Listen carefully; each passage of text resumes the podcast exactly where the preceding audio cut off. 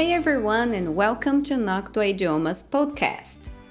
No episódio anterior, eu falei como o inglês está cada vez mais presente na nossa vida por causa da globalização e perguntei se você consegue identificar qual o seu nível de acordo com o Quadro Europeu Comum de Referência para Línguas, o CEFR.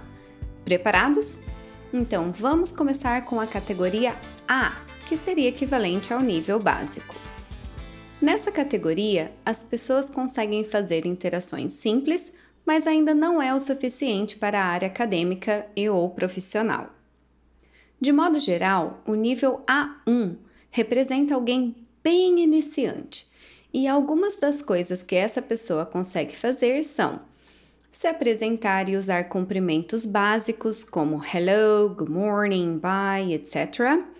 Saber usar corretamente as magic words, que seria sorry, thanks, excuse me, please.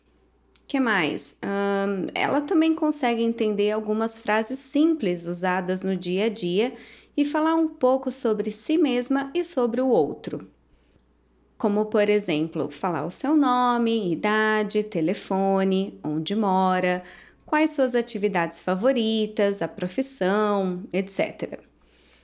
Sabe falar também de modo simples sobre o tempo, o clima, que horas são, e ainda consegue perguntar coisas básicas em um hotel ou um restaurante.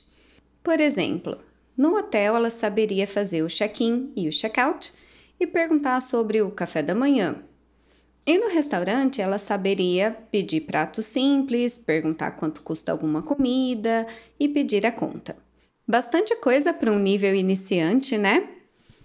Agora, passando para o nível A2, além de tudo que foi mencionado no nível A1, a pessoa também consegue se comunicar de maneira simples sobre o seu cotidiano, falar sobre a família, sobre seu emprego, consegue fazer compras em inglês, falar da sua formação acadêmica, tudo de modo bem básico e bem simples.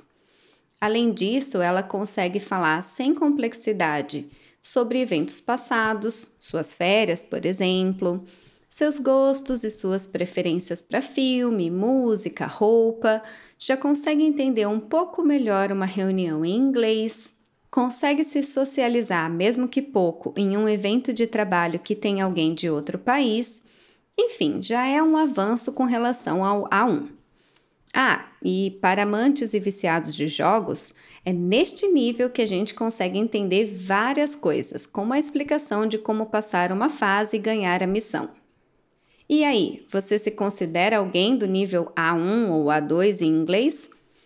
Acha que sabe mais e gostaria de saber quais outras estruturas e habilidades a pessoa tem domínio no nível B, por exemplo? Então continua ligado aqui no Noctua Idiomas Podcast. Thanks for listening to this podcast and I hope to have your company again soon. Bye!